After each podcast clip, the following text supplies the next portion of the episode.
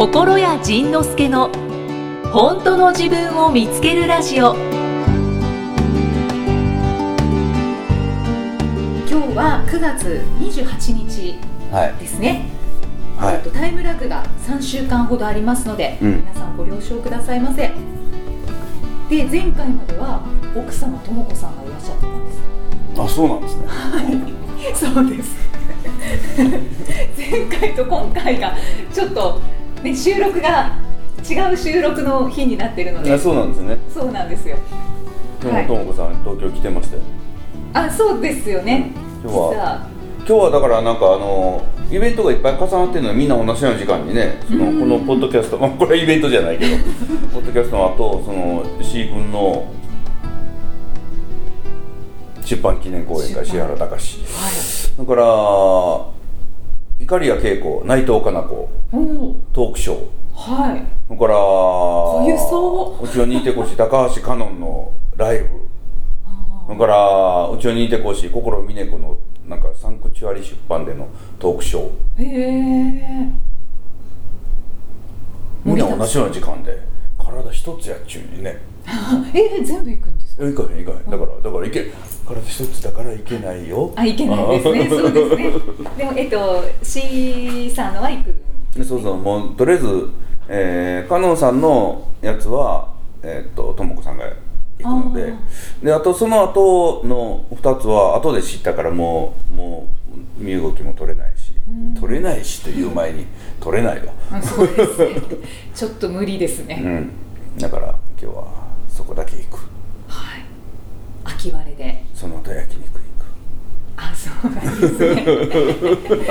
なんか最近焼肉漬け昨日も焼肉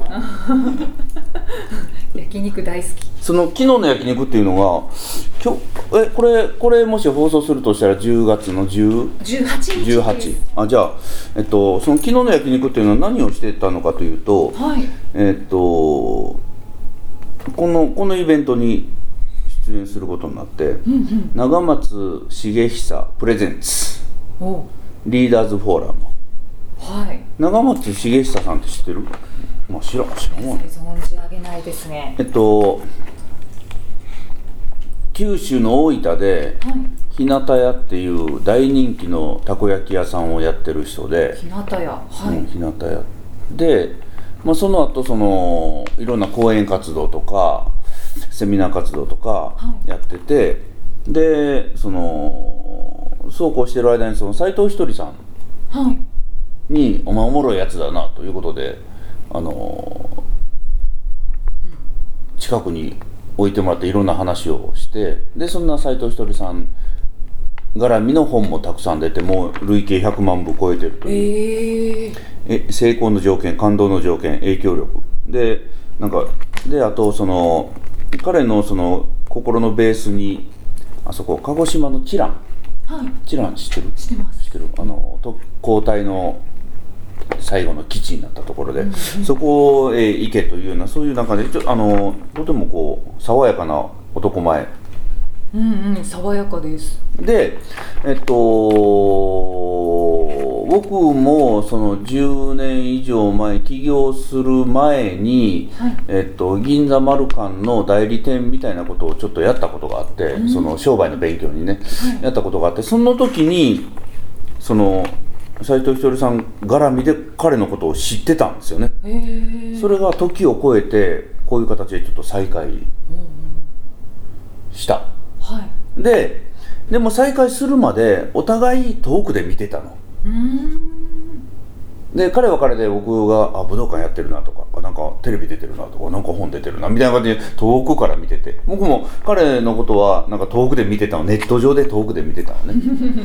でこの間その本田健さんの「ハッピーマネー」出版の記念のパーティーがあって、そこに行った時に彼がいて、でお互いとうとう会いましたなみたいな感じでついに。そうそう遠くで見てた同士がなんかでその友達同士はいっぱいつながってんのね。その、彼はその彼もねなんか人脈広い人なので、えーっと本田こうちゃんとつながってたり穴口恵子さんとつながってたりしていろんなところいろんなところで姿がこうあの目の前にピッピッピッこうフェイスブック上で上がってくるわけね。そしたらやっぱり気になるよね、はい。でその人とこの間初めてうんと本田健さんパーティーで会って、でやっぱりねあのお互い遠くで見てたから質問がいっぱいあるわけお互いの質問がね。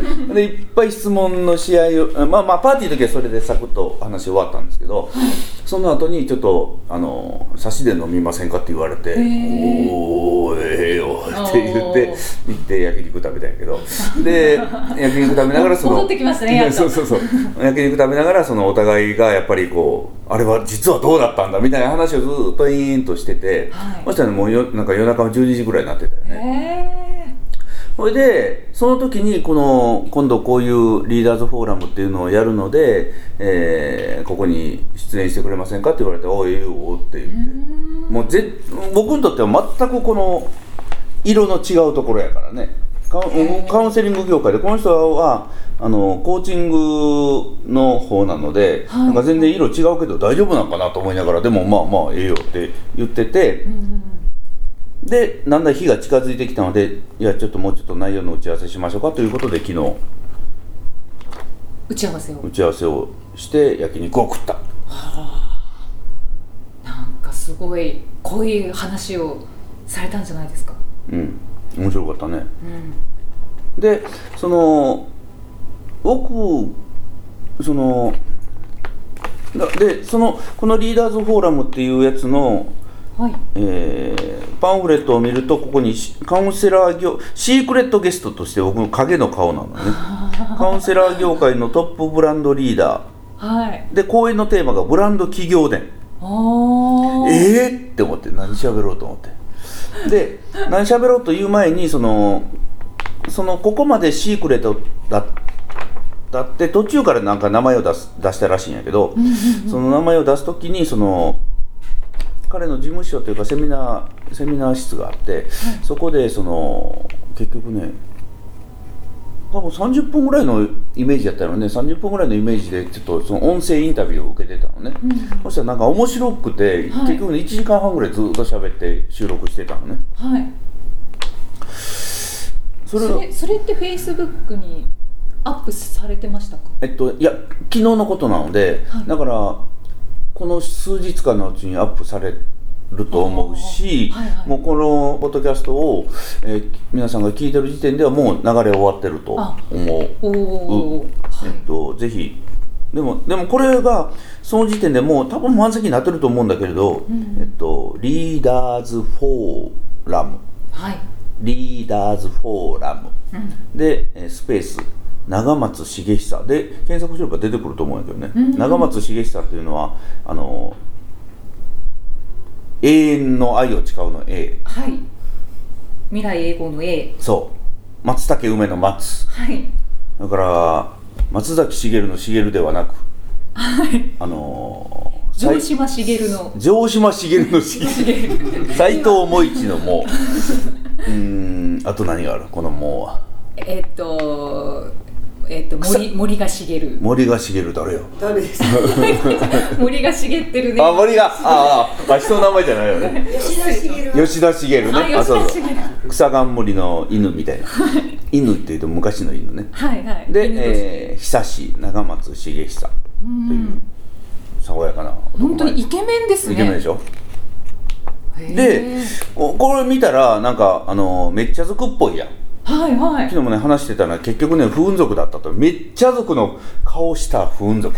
犬の顔した猫だったみたいな。なんかそういうそれがその辺がねこう分かってきたのもとてもとても面白かったね。面白いですね、やっぱり前者ですか？多分それはねぜひあそこそっちはね昨日はあえて確認せえへんかった面白かったから。あそうなん。ちょっとまたあのおい追って追ってちょっと確認はしていこうかなと思うんですけど。これで後者だったらちょっとなんかすごい希望の星なんですよ。後者 もやれるじゃないかっていう。どうなんだろう。だからそういうことでこのイベントのお知らせもしたかったしはい。そのちょっと面白い出会いが。そのえ今日なんか企画あんの？企画ですか？特に。やっぱりもう100回記念のビートルの話をしたいなって思ってました OK あじゃあ。でそれ日時はいつああそうか。えー、2019年10月26日土曜日。2019年10月26日土曜日。はい。えー、10時半から17時半、はい。でなんかね夜にパーティーがまだあるらしいの。えー、でパーティーもいてくださいって言われて「えー!」って言って帰ってきた「えー!」って言って帰ってきた。答えずじまい えー、場所がベルサール五正門タワー。知ってる？おなりもん。え？おなりもんですそれ。おなり門っていうの？あ。おなりもんタワー。ウェルサールおなり門タあワー。ーそうですねそうですね。どこにあるの？そその辺。その辺にある？のあ そうなあののあのなんて言えばいいの？いやの。増上寺のそばです。どうあーあーなるほど東京タワーの周りやね、はい、ここから眺めても見えはしないと思いますけど。あそうなのおなり門タワー、はい。4階ホールです。はい。という感じですね。ありがとうございますでだから、えー、と行きたい人はホームページでうん。検索していただくと、はい。はい。そうです。まああの僕のブログにも何何らかの形で載せる載せたりすると思いますそうですね。あとそうですね。10月18日配信なので、うん。もう予約が埋まってる可能性がありますそうよね。この時点だと。そんな感じです。そんななんか熱いパーティー。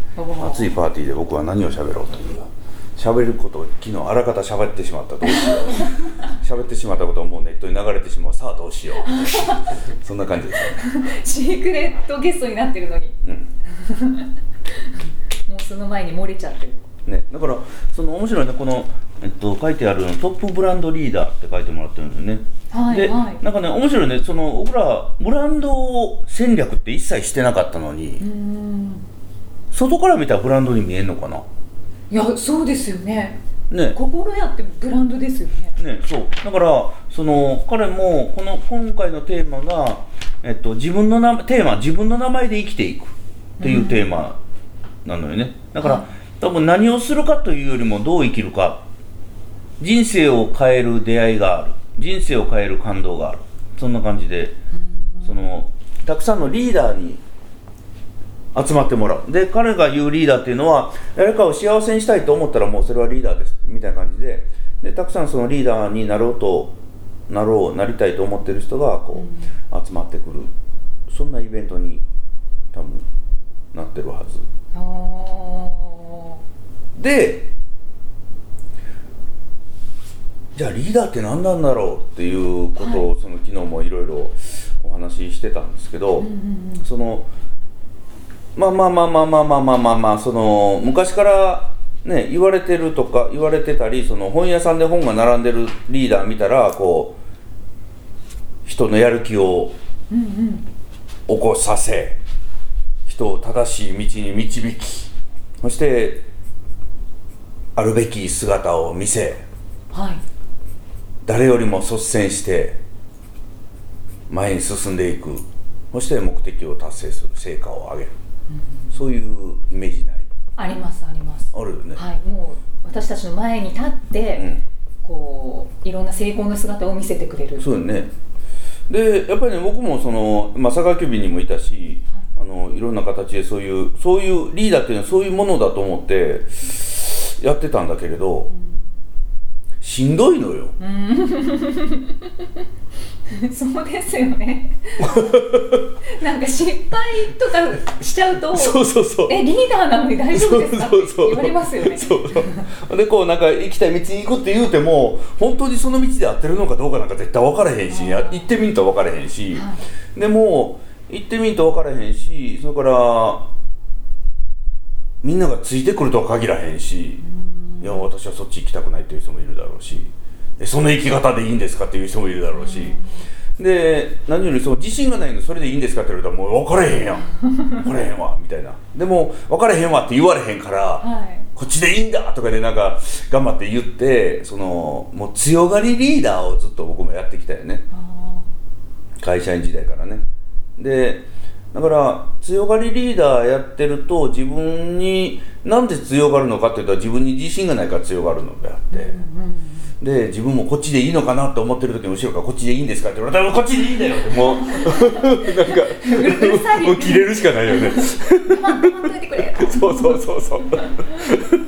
そんなもうね大変なしんどかったよね、ででもそれがそういうのがリーダーだと思ってるからそのリーダー論的な本を読んだり、こう人を動かす的な本を読んだり、モチベーションを同行する的な本を読んだりしてやっぱりリーダーとしてあろうと思ってたんやけどよく考えたらほんまね僕ねそのあのリーダーシップもないしカリスマ性もないしなんかあのなんかや特にやりたいこともないし、そのあリーダーとしてはそのそういうリーダーとしては全く不適格だったんだなということに気が薄々じゃなくてもう7割5分方気がついてたんだけど、それでもそそんなことじゃダメだと思ってこの役割を与えられたんだからやらなきゃとあらけどあら言うてもうなんかもう這いつくばって前へ進んでたよね。でパッと見たら後ろ見たら誰もついていけへんあどうするんだことでこうよく苦しんでたね。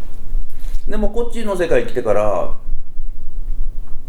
だからそうだから当時その周りではそうじゃないリーダーがいっぱいいて頼りなくてなんかもうもうふにゃふにゃでなんか えーもうえーもうもうダメだあああんなやつはあんなやつになっちゃダメだなと思ってたリーダーがいて、はい。でこっちの世界来てからちょっといろんな考え方が変わってあんなリーダーになろうと思ったんだよね。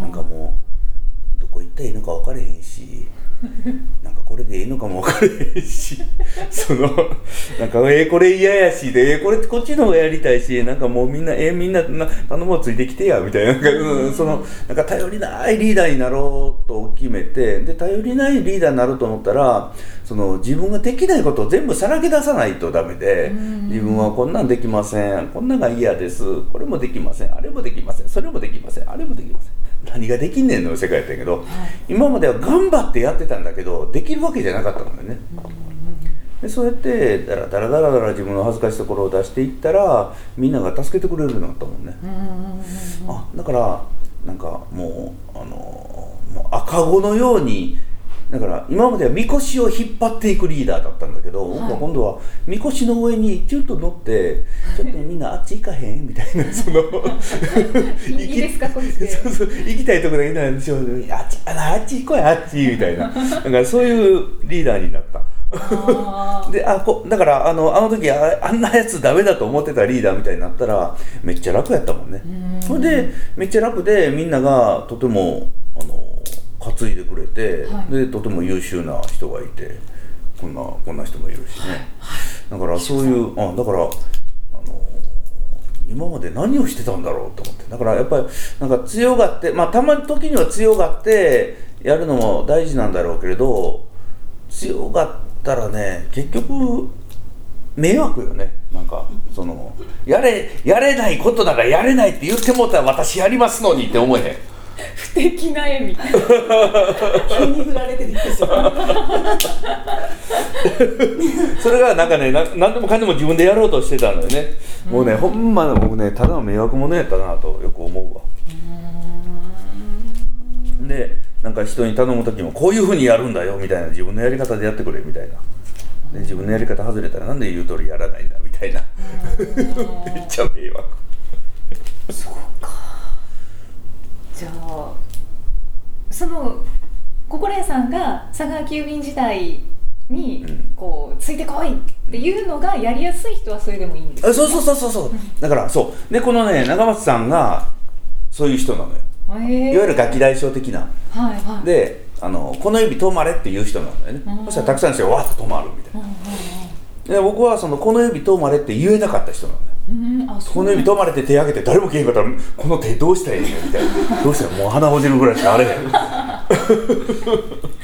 そうか。その後のことを考えちゃうそうそうそう。ででじゃあこの指止まれ楽しいからこのこのみんなでこの遊びしようっていうのを言えないからこの仕事この用事をしなければいけないんだというのを作って、だからみんなしなければいけないからみんな黙ってついてこいみたいな、楽しい遊びしようぜじゃなくてこれやらなあかんねんみたいな、なん。かねそういうそういうことで一生懸命自分をごまかしてたよね、苦しいですしんどねかったよめっちゃしんどかったよめっちゃしんどかったよ。あ改めて聞きました。っていう感じでした。じゃあそんな心屋さんとこの長松さんの話が聞けますのでもう終わってるかな？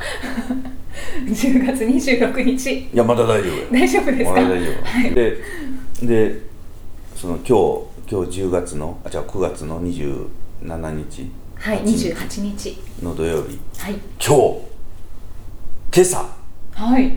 夏空が終わりました。あそうです なんかその話するんじゃないかなって思ってはいたんですけど。ごめんなさい。私あのお追いついてないんです。まだ。今日最終回だったんだよ。見なかったの？最終回を。最終回は録画してます。すみません。ごめんなさい。とうとう終わっちゃったなと思って。ましたね。で次の朝ドラは来週から始まるんやけどもうこれはもう見ないでおこうかなと。はちょっと。なんでですか？あその滋賀の信楽を舞台にした女流焼き物作家の物語なんやけど、えこう予告編見てたら、はい。まあ、滋賀やから関西弁なんだよね。みんなの関西弁が耐えられない。ほりんまですか？みたいな。そんな関西人そんな言えへんから。あれ見てたら耐えられへん指導したくなりますか？ちゃうわって。いやほんで面白いのでその中にはその俳優さんで関西弁の人もいるわけよ。村上庄司とか出てたから。そしたらねその関西弁までおかしく聞こえてくるわけよ。その普通に喋ったら「ああんたらなほんまそんなこと言うたらあかんで」みたいな感じなのにはい。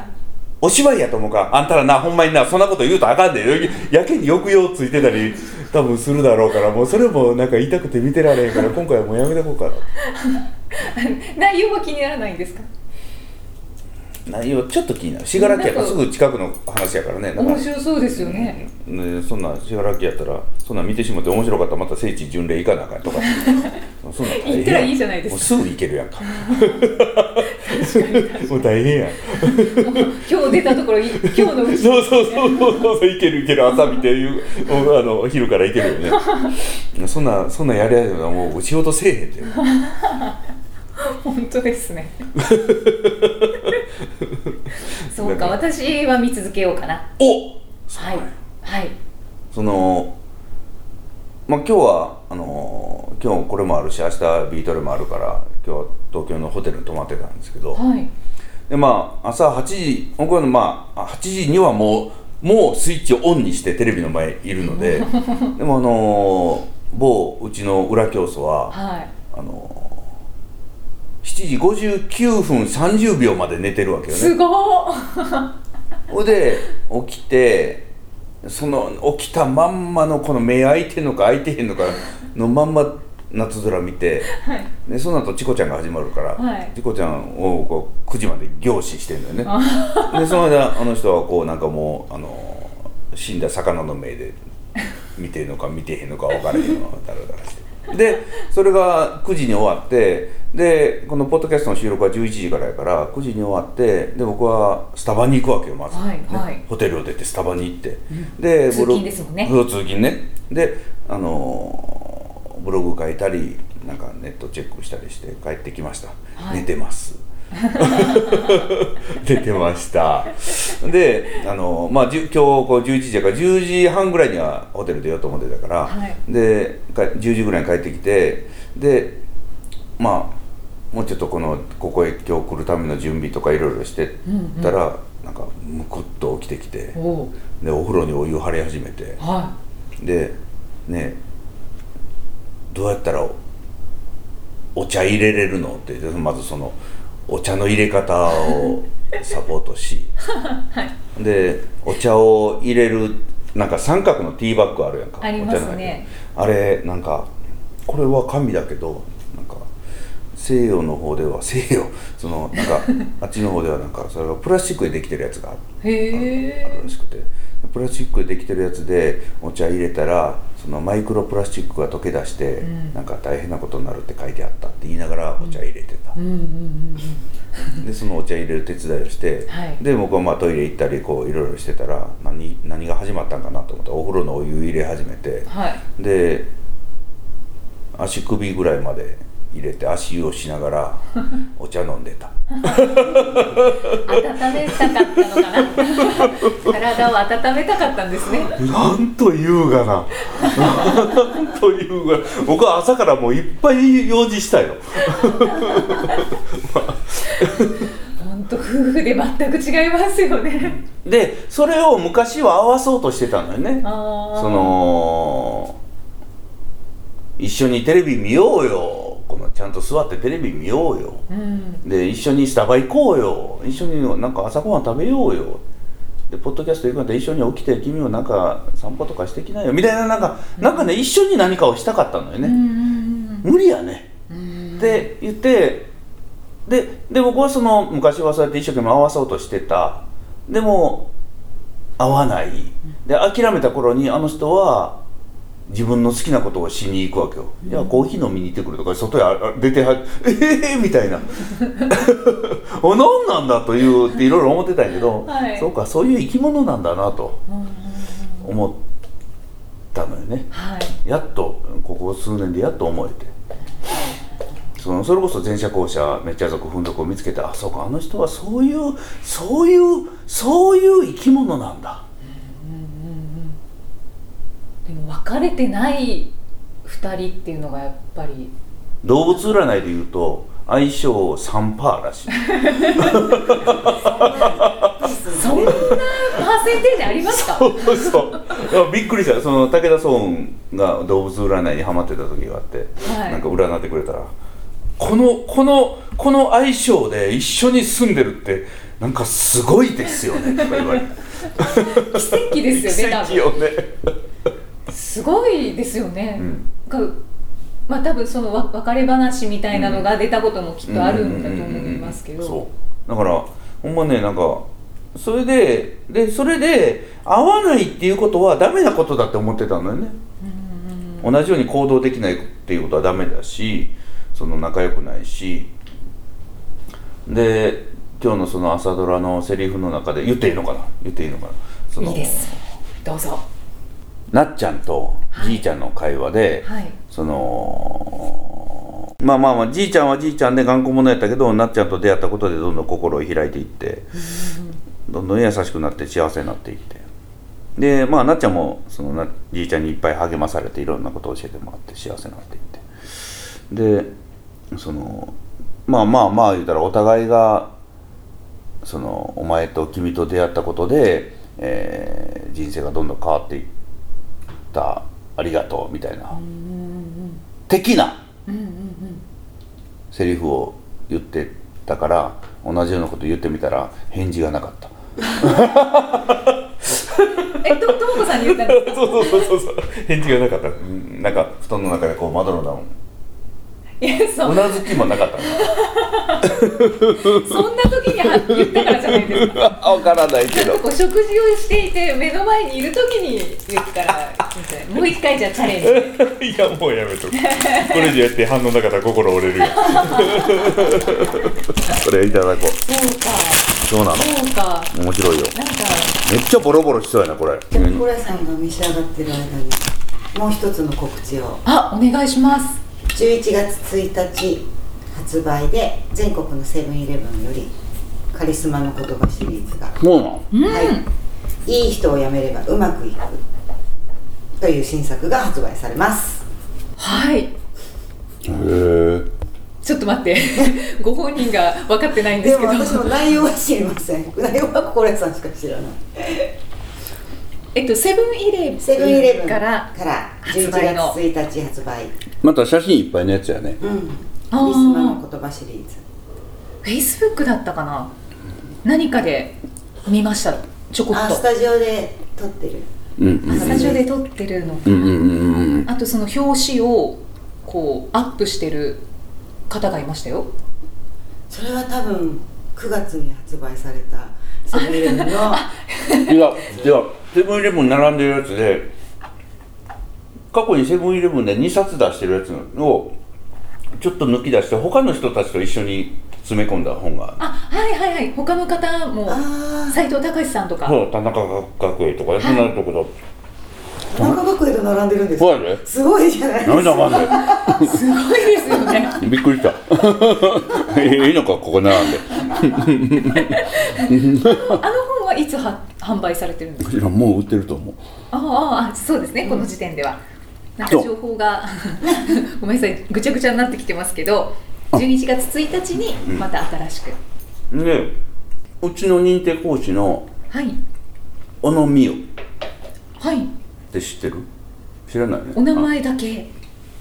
あ。ちっちゃい小動物みたいな女の子なんやけど。はい。認定講師のというかマスター講師や、マスター講師をやってくれてる。はい京都のお母さんがいてちっちゃいお母さんがいて、彼女の本が多分11月の頭に出る。ああそうなんですね。で個人的にはとても楽しみで。やつのブログ読んだことある？あります。あのセミナーも一回拝見おおすごいよねやつね。すごいです。なんかねその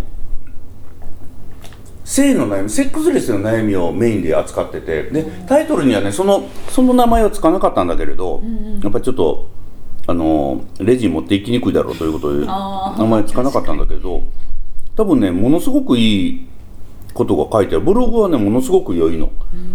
だからそんなもん出ます。今のうちのとこはい。11月発売ですね。うん。11月の4日とか5日とかその辺の発売ちゃうかな。え言っちゃったらいいのかえいいわ。いいですか？うん僕だからいい。よ 配信しますよ。うん。大丈夫だ。はい。おおー。なんか続々とありますね。あるね。ね。みんな頑張ってくれてるよ。そうですね。どんどん本が出版されてますね。で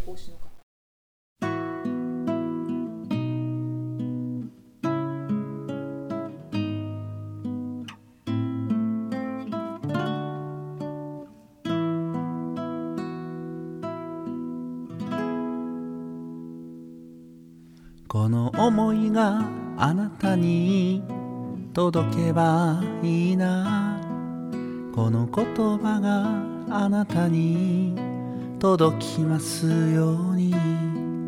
この思いがあなたに届けばいいな。この気持ちをあなたと分かち合いたくて。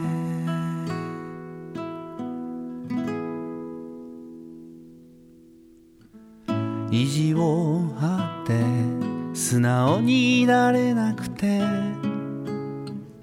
本音じゃない人を責める言葉どうしてしてくれないのこうするべきでしょう。なんでそんなことするのと。大嫌い。この思いがあなたに。届かなくてこの言葉があなたに届かなくて。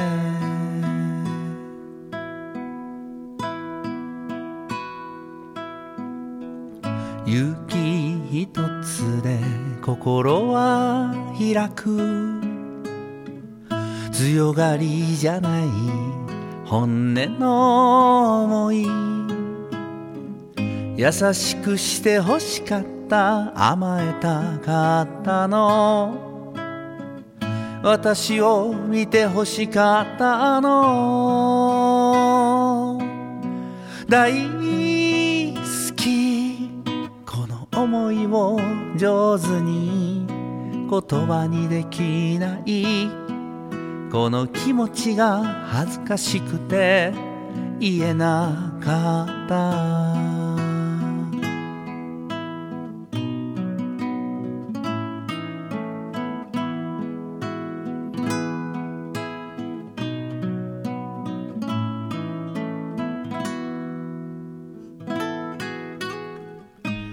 本当は寂しかったの。笑顔が欲しかった。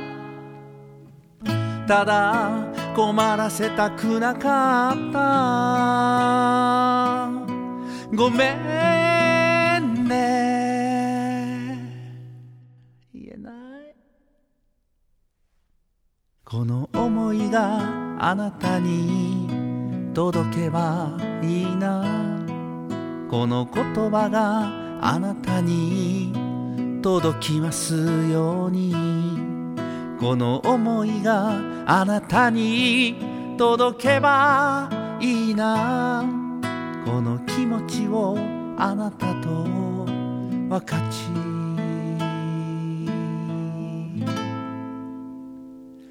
会いたくて。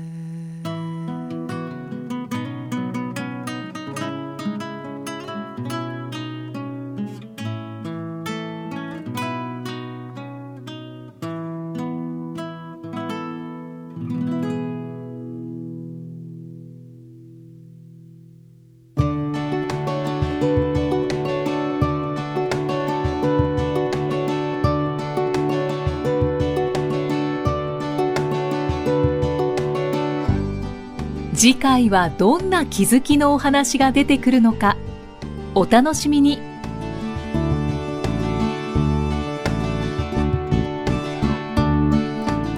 この番組は提供心谷仁之助プロデュースキクタスナレーション生きみえでお送りしました。